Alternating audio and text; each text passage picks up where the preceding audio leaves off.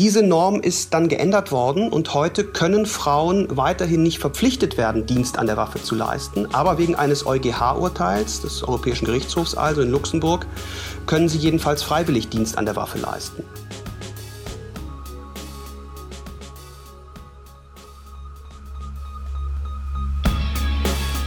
In guter Verfassung.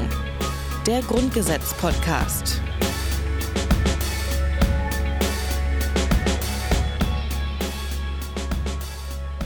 Ja, herzlich willkommen zum legendären Grundgesetz-Podcast in guter Verfassung. Mein Name ist Rabea Schlotz. Ich habe eine Stimmbandoperation vornehmen lassen. Und weil wir jetzt bei Folge 13 sind, aber den Artikel 12a machen, also alles durcheinander ist und wir als ordnungsliebende Menschen total verwirrt sind, haben wir auch mal die Anmoderationen getauscht. Rabea, wie war ich? Ganz hervorragend. Das sagst du doch jedem. Nein. so schweigend habe ich sie noch nie erlebt. Also, Artikel 12a, Wissensfrage. Worum könnte es da gehen? Ein Thema, das erstmal die Frauen nicht so angeht. Nee. Nämlich militärische und zivile Dienstpflichten. Genau, es geht eben um, ähm, wie man es, glaube ich, ähm, besser ähm, beschreiben könnte für die Laien, die Wehrpflicht. Früher haben wir Kriegsdienst gesagt. Das ist interessanterweise so wie Kernkraft und Atomkraft die Gegner haben immer Atomkraft gesagt, weil Atom, mhm. ne? Und die haben auch Kriegsdienst gesagt. Ja. Und die Befürworter haben Kernkraft gesagt, weil Kern klingt ja irgendwie so nach, keine Ahnung, Haselnusskern oder mhm. so ganz nett. Mhm. Und Wehrpflicht. Weil Wehr ist ja was anderes, es ist ja Verteidigen. Genau, ich setze mich zur Wehr, das hat, genau. hat nicht so einen negativen Und Krieg Aspekt, ne? heißt, ich bin einfach ein mieser Aggressor. Ähm, also schon das Wording äh, zeigt, wo man politisch steht. Hier ist es von militärischen Dienstpflichten die Rede. Das ist relativ neutral, oder? Genau, wir werden gleich noch genauer reinhören, was denn eigentlich so alles in 12a steht. Es sind nämlich einige Absätze diesmal, ähm, die es da Wahnsinnig gibt. lang, oder? Ja, tatsächlich. Ähm, ich möchte aber, bevor wir das tun, und ich übernehme jetzt wieder meine Rolle der Moderatorin, ähm, auf Artikel 12 blicken. Den haben wir nämlich in der letzten Folge besprochen. Und da ging es um die freie Berufsausübung, die uns allen durch das Grundgesetz garantiert wird. Und gesprochen haben wir damals, damals in der letzten Folge, mit Joachim Wieland. Und ähm, das hat er nochmal über Artikel 12 erzählt. Sie haben die Möglichkeit, sich auf alles zu bewerben. Der Staat darf Ihnen nicht vorgeben. Äh, das ist das, was damals, als das Grundgesetz geschaffen wurde, äh, so ein bisschen im Raum stand. Also, dass der Staat hingeht und sagt, du bist am besten dafür geeignet, du machst das, du bist dafür geeignet, du machst das. Das war so eine ständische Ordnung des Arbeitslebens im 18., äh, 17. Jahrhundert. Wenn man geboren wurde als Kind von Handwerkereltern, dann konnte man auch nur Handwerker sein. Und so etwas sollte es in Deutschland nicht mehr geben. Und weil wir letzte Folge über Artikel 12 gesprochen haben, reden wir heute natürlich über Artikel 12a. Mhm. Wir haben es schon gesagt, das ist nicht Artikel 13. Und ähm, das war es dann natürlich auch mit unserer netten Übersicht. Und ähm, bevor wir jetzt aber genauer über Artikel 12a sprechen, ähm, der wurde ja eingeschoben, das heißt, mhm. der ist nicht 70 Jahre alt. Ähm, mhm.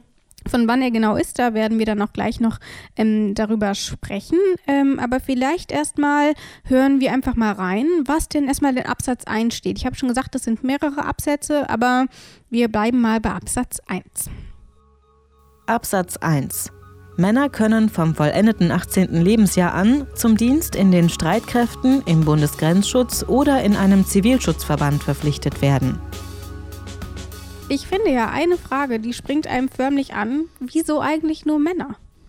Das ist, das finde ich eine hochinteressante Frage und, und da, da, da, muss ich mal ein bisschen ausholen. Ich habe früher in meiner, in meiner Jugendzeit immer gedacht, naja, ist das vielleicht so eine höhere Gerechtigkeit? Die Frauen müssen neun Monate lang ein Kind austragen und dann unter Schmerzen auf die Welt pressen. Ähm, auf der anderen Seite, man denkt immer, naja, jetzt ist der ja ausgesetzt und es ist nicht so wichtig. Wenn ich mir überlege, ich bin ja jetzt fast raus aus der, also ich, ich habe auch seinerzeit ähm, den Wehrdienst nicht geleistet. Ich habe mich jetzt gerade in meinem letzten Buch, wo es um Männer geht, auch so ein bisschen um diese Kriegsführerei gekümmert. Und mhm. es geht eben nicht nur darum, dass man halt zur Bundeswehr geht und eine Grundausbildung macht und dann da irgendwie ein bisschen durchs Gelände robbt, sondern der Krieg, das Kriegführen, die militärische Auseinandersetzung ist ein, ein Urbestandteil des menschlichen äh, zusammen oder eben nicht zusammenlebens. Ja. Schon äh, früher haben sich die Stämme vor tausend oder zehntausenden von Jahren äh, etwas archaischer, aber am Ende auch mit Todesfolge ähm, gekloppt.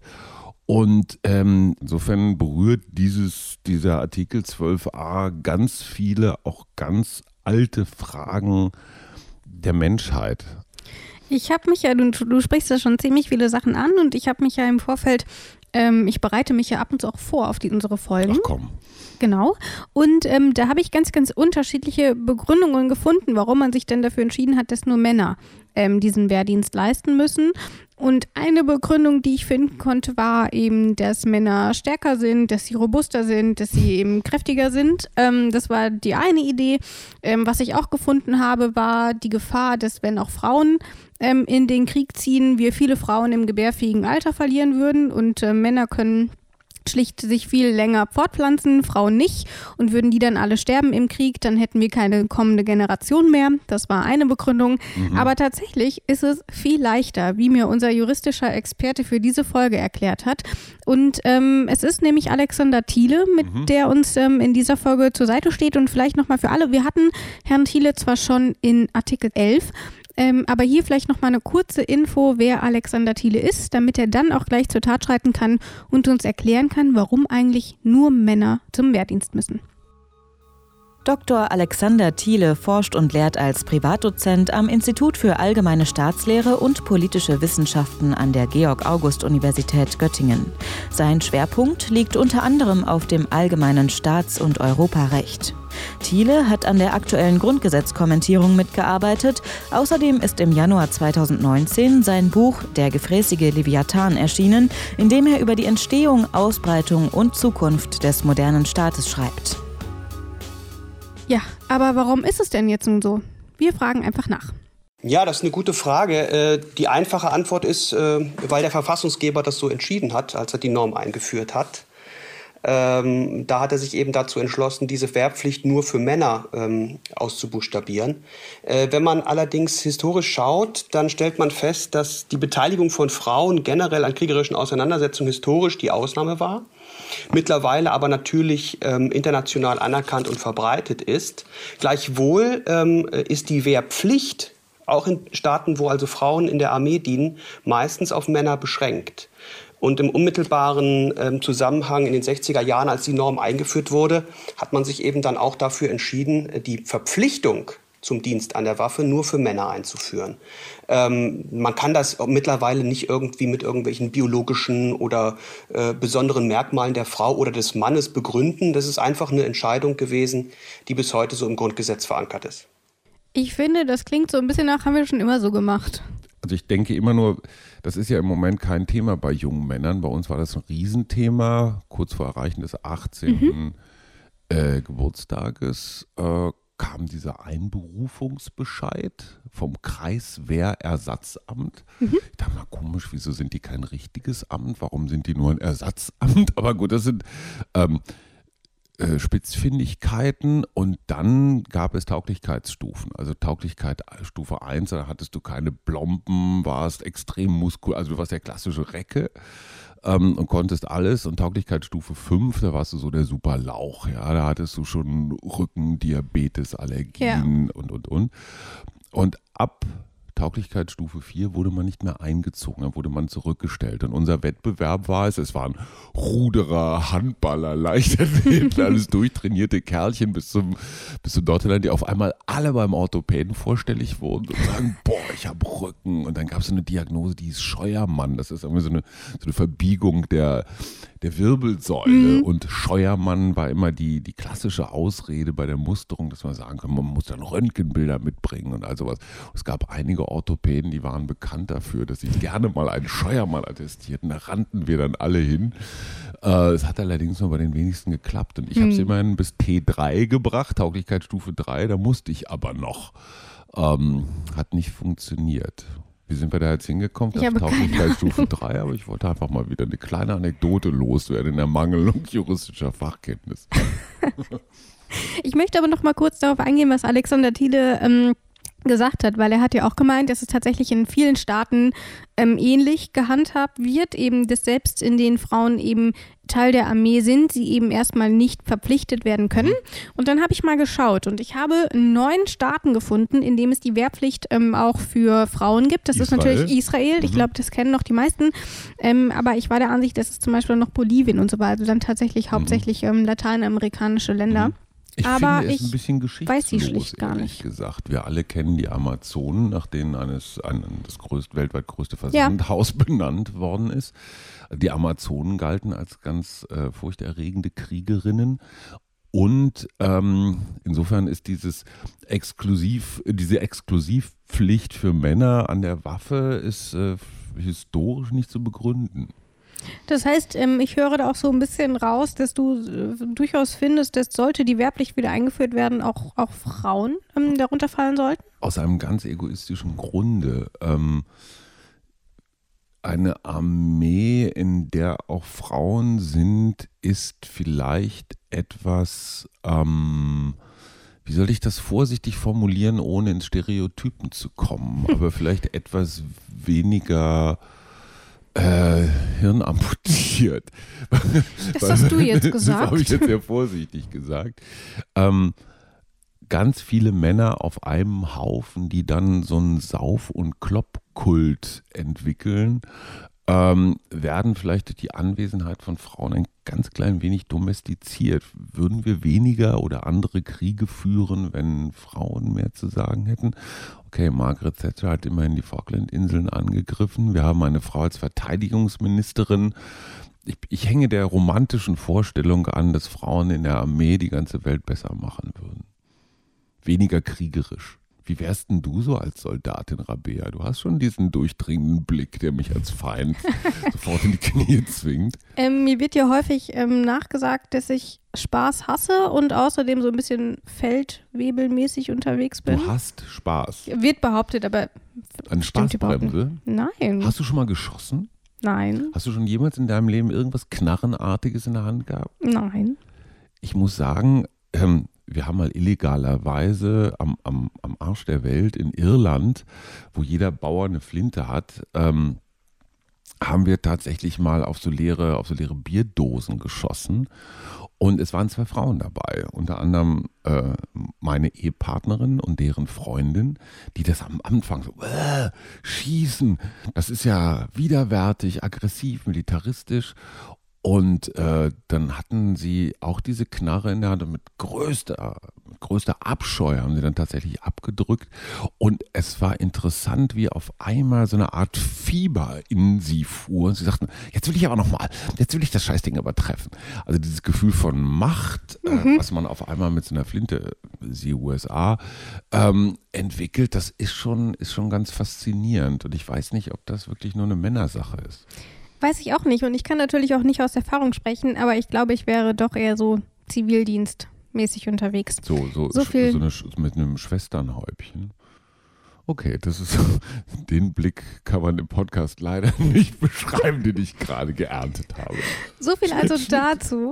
Ich würde sagen, wir gehen nochmal kurz zurück, weil wir haben jetzt schon hm, viel darüber diskutiert, über Frauen und Männer in der Armee. Aber tatsächlich dürfen Frauen in Deutschland erst seit dem Jahre 2001 aktiven Dienst an der Waffe leisten. Und davor waren die in der Bundeswehr nur als Sanitäterinnen und Musikerinnen tätig. Die durften in der, in der Wehrkapelle da rumspielen, aber sie, durften, aber sie durften nicht am aktiven Dienst ähm, teilnehmen. Und das fand ich dann schon krass. Ich meine, 2001, das ist doch gestern quasi. Gab es da eigentlich irgendwelche Einwände? Ich kann mich ja gar nicht mehr daran erinnern. Das, das wurde erkämpft. Ne? Aber tatsächlich. Also man hat sich dafür eingesetzt und dann wurde es auch vom Verfassungsgericht mhm. entschieden. Aber verpflichtet werden dürfen Frauen nach wie vor nicht. Ähm, das ist mhm. auch etwas, ähm, was ähm, später im Artikel nochmal behandelt wird. Da kommen wir dann hin. Wenn wir jetzt mal ein bisschen weiterkommen. Denn ähm, wir haben ja hier in Absatz 1 steht ja auch, sie können verpflichtet werden. Das heißt, es mhm. gibt keine Pflicht, dass das auch getan wird. Und das sehen wir ja auch heute. Ähm, es gibt aktuell keinen Wehrdienst, ähm, keine Wehrpflicht. Ähm, und das ist eben auch, ähm, basiert eben auch auf dem Grundgesetz, dass wir auch die Möglichkeit haben, diese Pflicht eben für junge Männer auszusetzen. Deswegen steht da auch nur, können verpflichtet werden und müssen eben nicht. Eine andere Frage aber, die mir aufgekommen ist, wir schauen ja hier auf das Grundgesetz, weil es 70 Jahre wird. Und dann war natürlich für mich am Anfang die Frage, wieso hat man denn vor 70 Jahren direkt wieder an die Bundeswehr gedacht.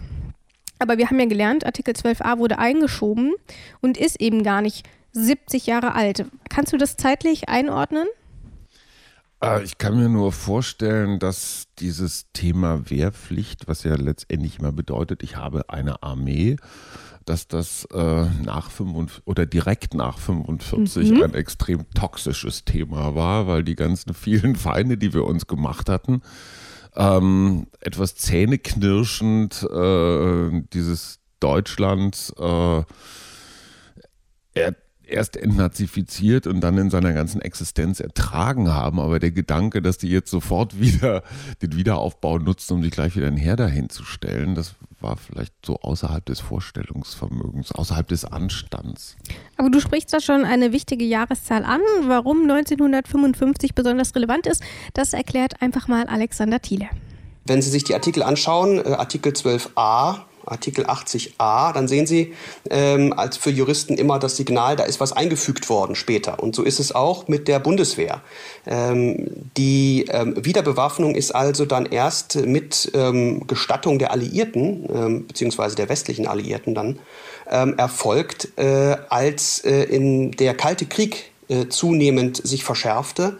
Der Koreakrieg zeigte, dass ähm, also ähm, möglicherweise es sinnvoller ist, ähm, ein westliches äh, Verteidigungsbündnis unter Einschluss Deutschlands, Westdeutschlands in dem Fall, äh, zu begründen. Und so kam es dann auch. 1955 trat äh, im Zusammenhang mit den Pariser Verträgen Deutschland der NATO äh, bei äh, ist seitdem auch Mitglied und in dem Zusammenhang wurde dann auch die Bundeswehr äh, gegründet. Also man hat tatsächlich nicht 49 gesagt, so neue Bundeswehr, sondern mhm. erst sechs Jahre später eben im Zuge dieser geschichtlichen Ereignisse hat man sich dann eben dafür geschieden, unter dem Einverständnis der Westalliierten. Ähm, mhm. Weil man Deutschland ähm, einfach brauchte, ne? strategisch, genau. also Und seitdem gibt es dann eben auch wieder die Bundeswehr. Und ähm, ja, ich glaube, damit haben wir Absatz 1 durch, oder? historischen Frage, gehörst du zum Westen oder gehörst du zum Osten? Ne? Die klassische Westbindung ja. war dann eben auch mit, wir, wir waren ja auch Frontland. Ne? Also für Amerika oder genau. auch, auch Franzosen und Briten äh, waren wir das Bollwerk, einfach aus geografischen Gründen gegen den bösen Osten. Ja. Und deswegen hat man uns auch wieder Flinten in die Hand gegeben. So ist es gewesen. Wir gehen weiter zu Absatz 2 und ähm, hören einfach mal rein, was da so drin steht. Absatz 2. Wer aus Gewissensgründen den Kriegsdienst mit der Waffe verweigert, kann zu einem Ersatzdienst verpflichtet werden. Die Dauer des Ersatzdienstes darf die Dauer des Wehrdienstes nicht übersteigen. Das Nähere regelt ein Gesetz, das die Freiheit der Gewissensentscheidung nicht beeinträchtigen darf und auch eine Möglichkeit des Ersatzdienstes vorsehen muss, die in keinem Zusammenhang mit den Verbänden der Streitkräfte und des Bundesgrenzschutzes steht. Artikel 4 kommt mir da in den Sinn. Auch dort haben wir schon über die Gewissensfreiheit mhm. gesprochen. Erinnerst du dich? Ich erinnere mich sehr gut und ich glaube, da habe ich schon mal kurz einen, äh, eine weitere Anekdote zum Besten gegeben über die Gewissensprüfung zu meiner Zeit, ja. wo man äh, versucht hat herauszufinden, ob junge Männer jetzt einfach aus Gewissensgründen, also weil sie nicht anders konnten, den Wehrdienst verweigert haben oder einfach nur, weil sie bequem waren und es sich angenehmer vorstellten, im, im Seniorenheim äh, zu dienen, als in der Grundausbildung durch äh, die Lüneburger Heide zu robben ähm, bei Regen. Diese Gewissensprüfung war natürlich an Albernheit kaum zu überbieten, weil man hat sich gegenseitig einfach unrealistische Szenarien vorgespielt. Ne? Der Russe mit der Handgranate vor der Schulklasse ist, ja. ist legendär. Würden sie den Russen erschießen, um die Schulklasse zu retten, 30 Menschenleben, oder können sie aus Gewissensgründen nicht schießen und lassen sie 30 kleine Kinder sterben, die alle noch einen Hundewelpen auf dem Arm haben. Ähm, und in Wirklichkeit sind sie moralisches Schwein. Also diese klassische Max Webersche Konfrontation zwischen Gesinnungsethik und Verantwortungsethik. Ein letztendlich unlösbares Problem. Und die jungen Männer haben sich dann auch mit Hilfe von ähm, Organisation so vorbereitet auf diese Frage. Man musste dann immer sagen, ich kann diese Frage nicht beantworten. Sie ist außerhalb meiner Vorstellungskraft und solche Sachen. Und man hat sich halt so Theater vorgespielt. Und es war wirklich schon so ein bisschen so, ähm, die Belegschaft dieser Gewissensprüfungskommission war immer so ein bisschen wie so Feuerzangenbowle mit Heinz Rühmann. Ne? Es war Schwarz-Weiß-Fernsehen, die guckten alle wahnsinnig streng aus der Wäsche und hatten so Gehröcke an. Also hatten sie natürlich nicht, aber so in meiner Vorstellung. Es war wirklich so dieses klassische, ich sag mal, alte Deutschland, Aden, die Adenauer Männer, gegen diese 68er Jungs. Also es war auch ein totaler Kulturgraben äh, zwischen, ja, zwischen dem alten und dem etwas moderneren Deutschland. Und insofern eben nicht nur auf diese Gewissensprüfung oder auf den Wehrdienst reduziert, sondern auf ganz viele andere Sachen auch. Weil wer den Wehrdienst verweigerte, war auch gegen Atomkraft, gegen Wiederbewaffnung, gegen, gegen Pershing, gegen Helmut Kohl, Franz Josef Strauß noch viel mehr. Also war auch eine politische Orientierungslinie. Und tatsächlich, ähm, wir haben jetzt schon ein bisschen über die Gewissensfreiheit ähm, gesprochen und das ist, war irgendwie auch das Erste, was mir, als ich das gelesen habe, so eingefallen ist. Und deswegen habe ich auch Alexander Thiele danach gefragt, wieso es eigentlich quasi an doppelter Stelle vorkommt, aber so sieht er das gar nicht. Und warum erklärt er mir jetzt? Oder erklärt er uns jetzt? In Artikel 4 Absatz 3 ist allein aufgeführt das Recht, aus Gewissensgründen den Kriegsdienst zu verweigern. Ähm, wenn es den Absatz 2 des 12a nicht gäbe, würde das aber einfach nur bedeuten, dass man keinen Wehrdienst machen muss. Und das war's. Der 12a Absatz 2 ähm, springt jetzt sozusagen ein und sagt, stattdessen kann man eben dann für einen Ersatzdienst herangezogen werden. Äh, der eine gewisse Distanz zum Wehrdienst aufweisen muss. Also äh, es darf keine kriegerische, keinen kriegerischen und, und militärischen Bezug geben in seiner Ausgestaltung. Aber äh, insofern sind also Artikel 4 Absatz 3 und 12a Absatz 2 sich ergänzende Bestimmungen. Es ist also, genau, total. Und ähm, witzigerweise, ich habe mir hier in meinem kleinen Übersichtsskript darauf aufgeschrieben, Hajo Gewissensprüfung. Mhm. ähm, ich wollte dich nämlich nochmal darauf ansprechen, was du jetzt aber netterweise schon getan hast, um nämlich letzten Endes darauf zu kommen, dass es diese Gewissensprüfung heute eben nicht mehr gibt. Ähm, jeder, der grundsätzlich ähm, als tauglich empfunden wird, kann dann noch sagen, ich möchte meinen Dienst nicht bei der Bundeswehr ableisten. Mhm. Und mittlerweile, ähm, wir haben es schon kurz angesprochen, seit 2011 ähm, gibt es ja sowieso keine Wehrpflicht mehr und damit eben auch keinen Zivildienst. Und wie es damals dazu gekommen ist, warum man sich dafür entschieden hat ähm, und welche Folgen das hatte und ob es vielleicht auch eine Wiedereinführung geben kann, das hören wir jetzt von unserer Kollegin Isabel Wob. Brauchen wir die Wehrpflicht wirklich? Eine Frage, die insbesondere in den 1990er Jahren vermehrt gestellt wurde. Der Bedarf an Rekruten ging zu diesem Zeitpunkt kontinuierlich zurück. Die Zahl der jungen Männer, die eingezogen wurden, übertraf den Bedarf. Trotz langer Debatten reichte diese Kalkulation allerdings nicht, um auf die Wehrpflicht zu verzichten. Man hielt noch einige Zeit daran fest.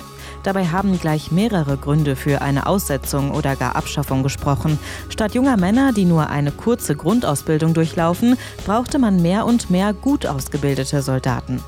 Die Bundeswehr hatte sich nämlich nach und nach in eine Einsatzarmee entwickelt.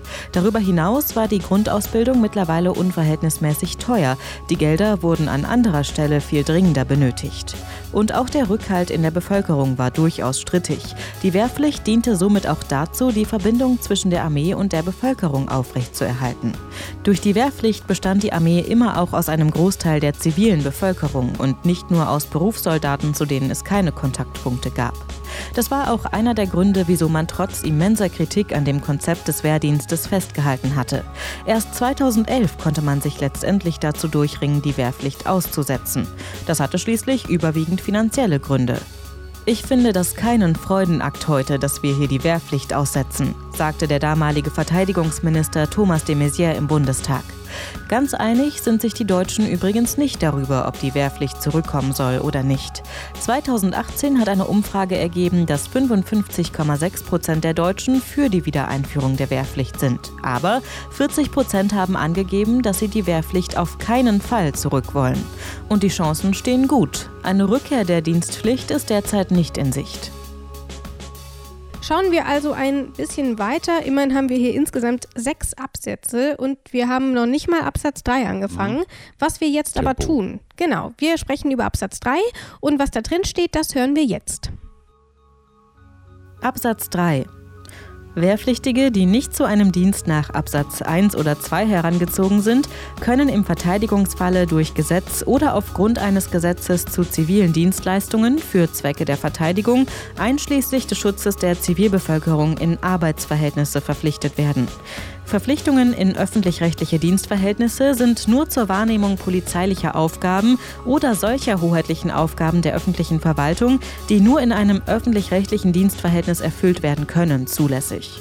Arbeitsverhältnisse nach Satz 1 können bei den Streitkräften im Bereich ihrer Versorgung sowie bei der öffentlichen Verwaltung begründet werden. Verpflichtungen in Arbeitsverhältnisse im Bereich der Versorgung der Zivilbevölkerung sind nur zulässig, um ihren lebensnotwendigen Bedarf zu decken oder ihren Schutz sicherzustellen. Ich gebe zu, ich habe da so ein bisschen meine Probleme gehabt. Auf den ersten Blick zu verstehen, worum es da eigentlich mhm. geht. Ich finde, es klingt sehr juristisch, ähm, mhm. was wir in diesem Grundgesetz eigentlich noch gar nicht so häufig hatten, wie ich mhm. finde. Ähm, aber erstmal, was ist eigentlich mit dem Verteidigungsfall gemeint? Geregelt wird der woanders im Grundgesetz und da werden wir uns auch nochmal intensiver damit beschäftigen. Aber nur fürs bessere Verständnis erstmal so viel.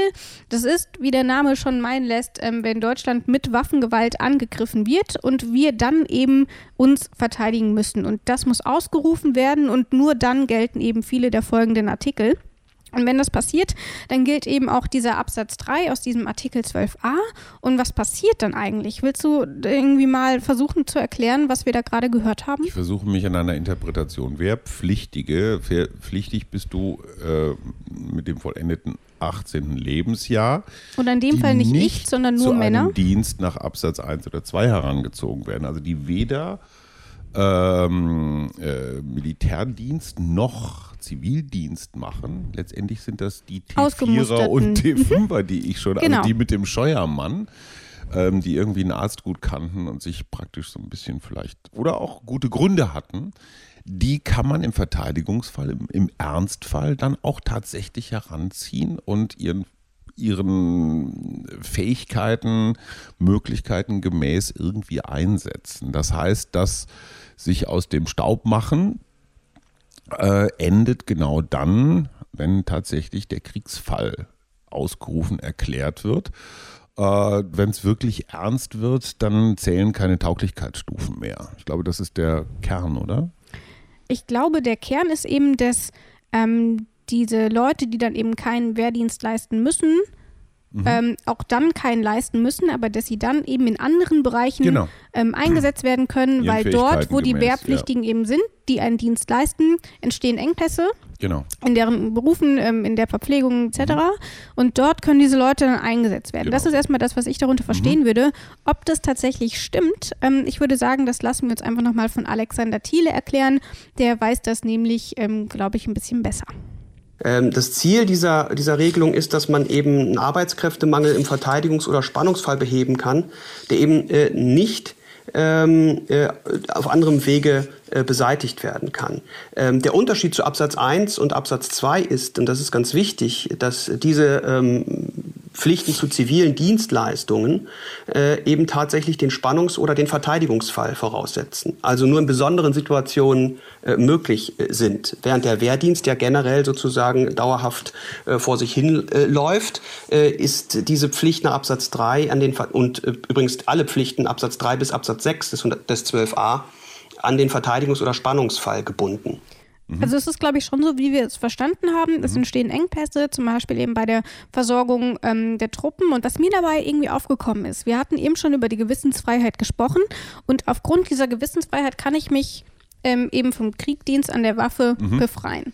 Aber durch diese Arbeiten, die mir hier durch Absatz 1, äh, durch Absatz mhm. 3 auferlegt werden, bin ich ja doch irgendwie Teil dieser kriegerischen so Maschinerie. Ja. Und deswegen habe ich mich gefragt, ob ich mich denn von diesen Dienstpflichten auch mit, ähm, mit, mit Berufung auf die, oder mit Bezug auf ähm, die Gewissensfreiheit, ob ich mich davon wohl befreien lassen kann? Ich vermute einfach mal nein, weil wir es hier mit einem Ausnahmezustand, Notstand zu tun haben. Also der Bestand unseres schönen Vaterlandes ist gefährdet mhm. und da werden Grundrechte ausgesetzt. Ja. Ähm, zumindest für eine Weile. Insofern gibt es kein, kein Entkommen. Und interessanterweise ist ja Absatz 4 äh, praktisch nochmal eine Steigerung von Absatz 3, weil die Frauen, die ja bislang ausgenommen waren, die können jetzt auch zu allem Möglichen äh, letztendlich um Engpässe zu schließen, wo auch immer herangezogen werden. Man kennt das aus dem Zweiten Weltkrieg, als man Frauen auf einmal in Fabriken, in Industriebetrieben stehen sah, die da, die da auch harte arbeiten. Aber das äh, war ja nicht nur im Krieg, sondern auch danach, als die Männer fehlten, ja. weil die alle im Krieg geblieben sind oder in russischer Gefangenschaft waren. Du sagst es schon, das steht in Absatz 4 und den werden wir uns gleich angucken. Ähm, kurz noch die Antwort auf die Frage zur Gewissensfreiheit. Ich war nämlich mhm. eigentlich, ich dachte eigentlich, das wäre eine ziemlich schlüssige Argumentation, die ich da mhm. hervorbringe. Aber? Du sagst nein und Alexander Thiele sagt auch nein. Wir hören rein. Toller Mann. Also unmittelbar unter äh, diese Regelung des 4 Absatz 3, die Gewissensfreiheit ähm, und äh, den, die Möglichkeit aus Gewissensgründen den Kriegsdienst zu verweigern, fällt es nicht. Denn es sind eben zivile Dienstpflichten, die hier anfallen. Ähm, und ich wäre da sehr skeptisch, ob das tatsächlich geht. Denn ähm, der Mensch ist eben ein Gemeinschaftswesen, äh, lebt in einer Gemeinschaft und wenn diese Gemeinschaft bedroht ist, dann ist es auch prinzipiell gerechtfertigt, dass man gegen diese Bedrohung äh, gemeinsam auch vorgeht und dafür dann eben auch herangezogen wird. Geht also nicht Dabei fand ich meine Idee eigentlich total schlüssig. Ja, finde ich auch schlüssig. Auf der anderen Seite ist es immer interessant, aber der, der Krieg, so grausam er ist, ähm, führt ja immer dazu, dass man dann irgendwann auch mal eine Ja-Nein-Entscheidung treffen muss. Und unser Verfassungsexperte hat gesagt, ja, der Mensch ist ein Gemeinschaftstier, alle profitieren von dieser Gemeinschaft und irgendwann ist dann mal Schluss mit Individualrechten. Mhm. Irgendwann steht dann die Gemeinschaft über dem, über dem Individuum. Ähm, dazu braucht es aber eben diesen Kriegsfall. Ja. Interessant äh, zu gucken, welches Grundrecht wann wo endet. Ja, ne, auf jeden ja, Fall. Ja, ja, also. Und ähm, weil du eben schon ähm, die Frauen angesprochen mhm. hast, mhm. würde ich sagen, hören wir einfach noch mal kurz in Absatz 4 rein, denn ähm, die dürfen nur für bestimmte Tätigkeiten mhm, tatsächlich herangezogen werden. Und welche das sind, hören wir jetzt. Absatz 4 kann im Verteidigungsfalle der Bedarf an zivilen Dienstleistungen im zivilen Sanitäts- und Heilwesen sowie in der ortsfesten militärischen Lazarettorganisation nicht auf freiwilliger Grundlage gedeckt werden, so können Frauen vom vollendeten 18. bis zum vollendeten 55. Lebensjahr durch Gesetz oder aufgrund eines Gesetzes zu derartigen Dienstleistungen herangezogen werden. Sie dürfen auf keinen Fall zum Dienst mit der Waffe verpflichtet werden. Das heißt, Frauen dürfen die medizinische Versorgung übernehmen. Und ich finde, das ist, du hast es eben schon angesprochen, dieses Schwarz-Weiß-Kriegsbild, mhm. das ist wirklich, habe ich absolut vor Augen. Ich finde, das mhm. klingt total alt. Äh, zumal mir kein wirklich schlüssiger Grund einfällt, warum sie auf keinen Fall zum Dienst mit der Waffe verpflichtet werden. Ähm, ich bin ja mal gespannt, ob auch im Zuge dieser dritten Geschlechtsdebatte und auch Entscheidung des Bundesverfassungsgerichts solche Passagen in den nächsten Jahren tatsächlich unter die Lupe und vielleicht auch äh, äh, in die Mangel genommen werden. Ich glaube, das würde mich tatsächlich wundern, weil ursprünglich stand in diesem Absatz, dass Frauen auf gar keinen Fall den Dienst an der Waffe leisten dürfen. Und das musste von Frauen erstritten werden mhm. dass sie eben doch Dienst an der Waffe leisten dürfen. Und Ach Moment, sie dürfen auf keinen Fall mit dem verpflichtet, verpflichtet werden. werden. Genau, und das also heißt, ich kann dich nicht zwingen. Genau, das wurde dann geändert. Aber Ursprünglich war es nämlich die, ich dürfte. Ja. Aber das hat ziemlich lange gedauert, dass Frauen gesagt haben, okay, wir möchten das aber. Mhm. Und anstatt das einfach komplett zu streichen, mhm. ähm, hat man sich dann eben darauf geeinigt, dass Frauen nicht verpflichtet werden dürfen, aber eben durchaus den Dienst an der Waffe leisten können. Und das hat relativ lange gedauert. Deswegen würde es mich wundern, wenn jetzt ähm, relativ zügig, insbesondere weil die Wehrpflicht ausgesetzt ist und auch erstmal kein Verteidigungsfall zu erwarten ist, würde ich mhm. behaupten, ähm, würde es mich tatsächlich wundern, wenn eine solche Debatte jetzt in, in naher Zukunft geführt werden würde. Wir haben ja schon mal festgestellt, es gehört zu den ganz großen Qualitäten dieses Podcasts, bestimmte Fragen einfach offen zu lassen oder der Zukunft zu überantworten und mit der salomonischen Antwort zu versehen, mal gucken. Genau, wir haben jetzt, glaube ich, ähm, schon relativ lange über die Aufteilung Männer oder Frauen ähm, hier für Absatz 12a gesprochen. Deswegen würde ich mich gar nicht so lange an Absatz 4 aufhalten, ähm, mhm. sondern noch mal ein bisschen weitergehen und ähm, einfach mal reinhören, was so in Absatz 5 steht. Absatz 5 für die Zeit vor dem Verteidigungsfalle können Verpflichtungen nach Absatz 3 nur nach Maßgabe des Artikels 80a Absatz 1 begründet werden. Zur Vorbereitung auf Dienstleistungen nach Absatz 3, für die besondere Kenntnisse oder Fertigkeiten erforderlich sind, kann durch Gesetz oder aufgrund eines Gesetzes die Teilnahme an Ausbildungsveranstaltungen zur Pflicht gemacht werden. Satz 1 findet insoweit keine Anwendung. Da wird auf Artikel 80a verwiesen und ähm, auch diesen Artikel werden wir in unserem Grundgesetz-Podcast noch behandeln. Aber damit wir jetzt nicht blättern müssen, um nachzuschauen, was da drin steht, beantwortet Alexander Thiele einfach netterweise mal, was mit 80a geregelt wird. Der Spannungsfall ist eine ähm, unmittelbar eine Situation, bei der ein Verteidigungsfall möglicherweise unmittelbar äh, bevorsteht. Ja, also sozusagen, es besteht die ernsthafte Gefahr, dass es jetzt demnächst äh, zu einem Verteidigungsfall äh, kommt und dass ein Angriff auf das Bundesgebiet äh, bevorsteht. Also dieser Spannungsfall wird in ähm, Artikel 80a behandelt mhm. und nur wenn dieser Spannungsfall ausgerufen wird, dann darf man eben auch zu solchen Maßnahmen greifen. Mhm. Und außerdem darf die zivile Bevölkerung dazu verpflichtet werden, an Ausbildungsveranstaltungen teilzunehmen, weil ähm, man kann sich vorstellen, wenn das erst ginge, sobald der Verteidigungsfall eintritt, dann noch Leute auszubilden, stelle ich mir ziemlich sinnlos vor. Ja. Und deswegen gibt es eben auch ähm, diese Ausbildungsmaßnahmen, die aber eben auch schon ohne einen konkreten Fall vorgenommen werden dürfen. Das ist ganz wichtig, ähm, weil ansonsten einfach der zeitliche Aspekt ähm, nicht reichen würde. Also ich kann dich zu einem Sanitätskurs verpflichten. Oder Solche Sachen, genau. Zu einem, keine Ahnung, zu einem Schießkurs. So ungefähr. Okay. Genau. Ähm, es geht eben auch hier wieder um diese zivilen ähm, äh, zivilen Dienstleistungen. Mhm. Also wie du schon sagst, mhm. äh, zu einem Schießkurs wahrscheinlich eher nicht. Aha, ähm, insbesondere, weil ich auch gar nicht ähm, verpflichtet werden dürfte. Ähm, als Soldatin zu kämpfen. Ja. Ähm, aber es geht dann eben um solche, um Notfallsanitätskurse, solche mhm. Dinge. In sowas darf man also durchaus ausgebildet werden. War auch hier, was wir ja Gott sei Dank noch gar nicht gebraucht haben. Weil dieser ganze Artikel 12a oder zumindest alles, was so ab Absatz 3 kommt, ist ja furchtbar theoretisch.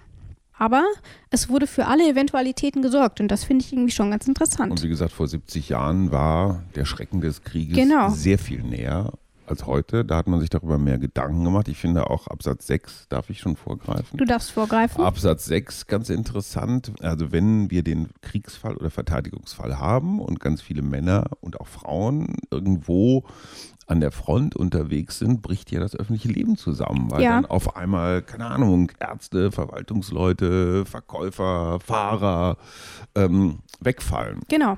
Und da darf dann interessanterweise äh, zur Sicherung dieses Bedarfs, Bedarfs an, ja, an Arbeitskräften, die Freiheit der Deutschen, die Ausübung eines Berufs oder die freie Wahl des Arbeitsplatzes äh, durch Gesetz oder aufgrund eines Gesetzes eingeschränkt werden. Das heißt, das heißt ich darf nicht kündigen. Das heißt, wenn ich einen Beruf habe und mhm. dann wird eben auch die Berufsfreiheit eingeschränkt, mhm. über die wir ja in der letzten Folge mhm. gesprochen haben. Ich darf dann eben nicht immer in diesen besonderen Fällen meinen Arbeitsplatz frei wählen. Ähm, ich mhm. darf nicht frei wählen, ob ich meinen Beruf weiter ausüben darf. Freizügigkeit gilt nicht. Ne? Also das sind durchaus Dinge, Ort die eingeschränkt dienen. werden können. Genau.